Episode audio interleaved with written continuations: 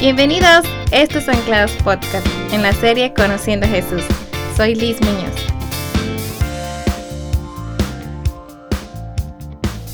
A la hora de la cosecha de trigo hay un paso muy importante que le llaman zarandear y para eso usan un instrumento que se llama zaranda. Y bueno, puedes buscarlo en internet para que veas cómo es este instrumento, que pues su función es separar. Y este es como un aro eh, que también tiene como asegurado un cuero y está el tejido agujerado o a veces es una tela metálica fina. Y bueno, el punto de aquí de zarandear, sacudir y todo eso es para que separen la semilla de la paja y así pues sacan lo que es bueno, lo útil y pues lo especial. Esto es en el trigo y aquí en el versículo de hoy que vamos a estar estudiando pues habla acerca de que vamos a ser zarandeados como el trigo. En tu crecimiento hay esta etapa que vas a atravesar no la puedes evitar porque es una etapa en tu vida, en tu crecimiento y se le llama zarandeo. Jesús te está avisando. Vas a ser zarandeado como a trigo. No te dice que puedes brincar de esta etapa y tampoco lo está impidiendo. ¿Y para qué vamos a ser zarandeados? Vas a decir tú. Pues porque al final de esta sacudida muchas veces se va a revelar nuestro corazón, en quién estamos confiando o cuál es la motivación de nuestro corazón, si es que tenemos fe o no en Dios, pero realmente lo importante es que si afrontas estos días con la actitud correcta y de la manera correcta, al final vas a crecer en tu fe, vas a ser más fuerte, maduro, obviamente vas a adquirir sabiduría y pues experiencia, ¿cierto? Algo que vas a poder compartir con otros. Hace unos años una amiga me regaló un libro y así se llama también, Zarandeados. Y hay algunas frases que me encantaron. Una de ellas dice el autor eh, que primero Dios tiene que realizar algo dentro de ti antes de realizar algo por medio de ti. Y creo que lo vimos en la semana pasada con Bere, ¿cierto? Dios va a trabajar en nuestras vidas por dentro, ¿verdad? Y necesitamos primero ser antes de hacer. Entonces, tienes que saber que como habitantes de este mundo caído, pues ciertamente vamos a vivir cosas muy difíciles. Y vas a atravesar enfermedades, eh, experimentar desilusiones o desamores o de repente crisis económicas, problemas familiares, eh, momentos de desaliento y bueno, la lista puede continuar. Y seguro que tú, pues sea cual sea tu edad, pues ya has vivido tu propia lista de experiencias duras, ¿cierto? Jesús sabía lo que iba a suceder con sus discípulos. Iban a ser zarandeados con pruebas muy difíciles. Y Él también sabe lo que tú vas a vivir próximamente. En ciertas ocasiones Él nos advierte y nos dice que en este mundo vamos a afrontar aflicciones. Y también en Hechos 14:22 nos dice que es necesario que a través de muchas tribulaciones entremos en el reino de Dios. Pero no quiero que te quedes solo con esto, porque ¿qué es lo que está haciendo Jesús? ¿Qué es el propósito de todo esto, no? Él dice que ruega por ti y por mí. ¿Por qué está rogando? Para que nuestra fe no falte. Quizás quisiéramos, ¿verdad? Que hubiera una promesa de que en Jesús vamos a escapar de todas estas experiencias o que si estás en una situación muy dura que va a enviar ángeles y pues ya este, te libra de eso, pero no, no siempre es así. Él ora que nuestra fe no falte. En una ocasión también él está orando al Padre, ahí en Juan 17, 9 y también el versículo 15, y él dice, yo ruego por ellos, no ruego por el mundo, sino por los que me diste, porque tuyos son. Y continúa en el versículo 15, no ruego que los quites del mundo, sino que los guardes del mal. Jesús sabe que al enfrentar estos días dolorosos que parecen interminables, como humanos es complicado superarlos. Por eso Él ora por ti, que tu fe no falte. Y también nos anima. Aquí hay unas palabras en 1 Pedro 1, 6 al 7. Así que alégrense de verdad. Les espera una alegría inmensa, aunque tienen que soportar muchas pruebas por un tiempo breve. Estas pruebas demostrarán que su fe es auténtica se está siendo probada de la misma manera que el fuego prueba y purifica el oro, aunque la fe de ustedes es mucho más preciosa que el oro. Entonces su fe, al permanecer firme en tantas pruebas, les traerá mucha alabanza, gloria y honra en el día que Jesucristo sea revelado a todo el mundo. Entonces te espera una inmensa alegría, ¿cierto? Entonces sí, vas a soportar muchas pruebas por un tiempo breve. Y estas pruebas eh, van a demostrar, dice ahí, que tu fe es auténtica. Cuando Job vivió la muerte de sus hijos y que perdió sus riquezas, conoces la historia. Aparte, no solo con eso, ¿verdad? También padeció una enfermedad intolerable y Dios así lo permitió. ¿Por qué? Pues no, no sabemos. Razones, ¿verdad? Que solo el Señor, nuestro Dios, conoce.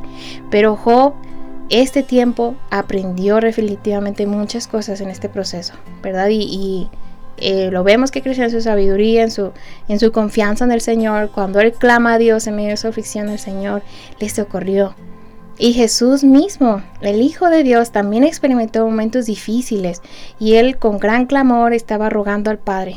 Ahí en Hebreos 5, 7 al 9 dice, Cristo en los días de su carne, habiendo ofrecido oraciones y súplicas con gran clamor y lágrimas al que podría librarle de la muerte, fue oído a causa de su temor reverente.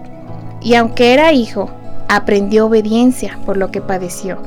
Y habiendo sido hecho perfecto, vino a ser fuente de eterna salvación para todos los que le obedecen. Cuando seamos zarandeados, y digo cuándo, porque seguro que vamos a ser zarandeados, entonces en esos momentos recuerda mirar hacia Jesús. Sí, Él te dijo que vas a ser zarandeado, te dijo que vas a atravesar tribulaciones, que tendrías aflicciones, pero no queda ahí, ¿verdad? En sus palabras, Él también te dice que estaría contigo todos los días hasta el fin del mundo, que confíes en Él porque Él ha vencido al mundo, que en Él encontramos paz, y que Él está rogando por ti para que tu fe no falte. Todos en el mundo enfrentan dolor, sufrimiento, cosas críticas, pero la diferencia que tenemos al conocer a Jesús es que no estamos solos en esos tiempos y Él es tu sostén, Él es tu soporte para poder atravesar todos esos tiempos. Si conoces a Jesús, si tienes una relación real con Él, no vas a necesitar de una droga o del alcohol para aliviar ese dolor. No tendrás que buscar placer en el sexo, ¿verdad? Para tener un momento de felicidad. O no será el éxito, la riqueza lo que te haga sentirte realizado o en la cima. Y en situaciones tan críticas, desesperantes, no será el suicidio la única salida. O cutting, ¿verdad? Lo que está ahora muy común, no va a ser necesario para distraerte de tu dolor o lo que te traiga alivio a tu ansiedad.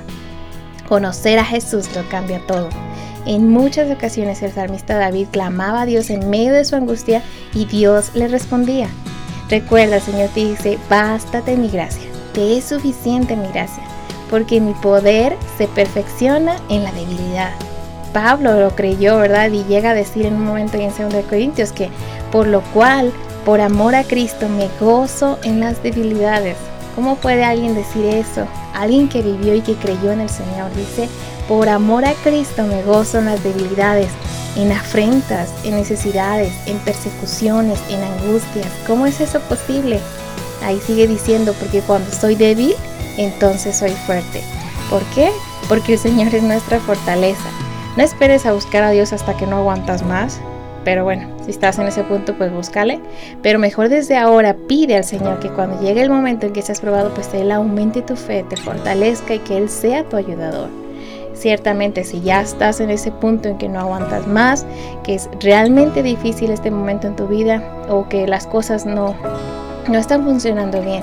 Tus padres quizás están en constante pleito, se están separándose, o tu hermano o tu hermana han tomado malas decisiones y están sufriendo, o qué sé yo, quizás has perdido tu trabajo, no encuentras un trabajo, eh, en la escuela sufres de rechazo, críticas, o no encuentras verdaderos amigos, no sé.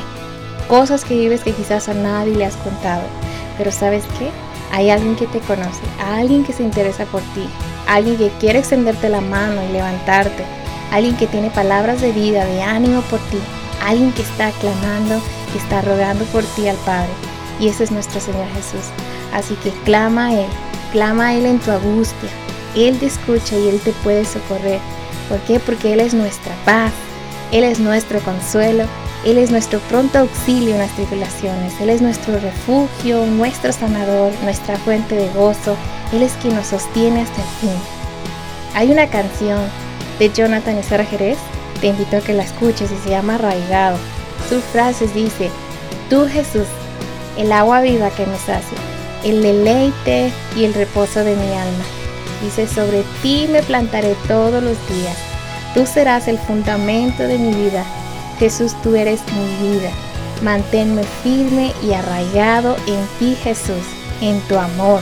toda mi vida rebosando de gratitud y adoración. Señor, a ti vengo esta tarde. ¿A quién más puedo ir si solo tú tienes palabras de vida eterna? ¿A dónde más iré? Si fuera de ti no puedo lograr nada. Señor, te necesito a ti. Solo no puedo. No podré resistir, Señor, sin tu ayuda. Te necesito, Señor. En todo momento sé mi compañía, Jesús. Te busco en todo tiempo porque sé que tú me ayudarás a mantenerme firme, a salir victorioso, porque en ti he confiado. Gracias Jesús, porque intercedes al Padre por mí para que mi fe no falte y sea guardado del mal. Amén. No te olvides de tus amigos. Ellos también están pasando situaciones críticas. Quizás conozcas a alguien que está siendo zarandeado en este momento y necesitan de Jesús. Así que comparte con ellos este mensaje. Y el próximo lunes tenemos otro mensaje para ti, así que no te lo puedes perder. Y si por algo vives en la ciudad de Guadalajara, y te gustaría conocer más de Jesús, puedes acompañarnos. ¿En dónde estamos? Estamos en Centro de Fe Angulo y estamos ubicados en el Centro Histórico de Guadalajara, en la calle Angulo 126. Nos dará mucho gusto recibirte. Bendiciones.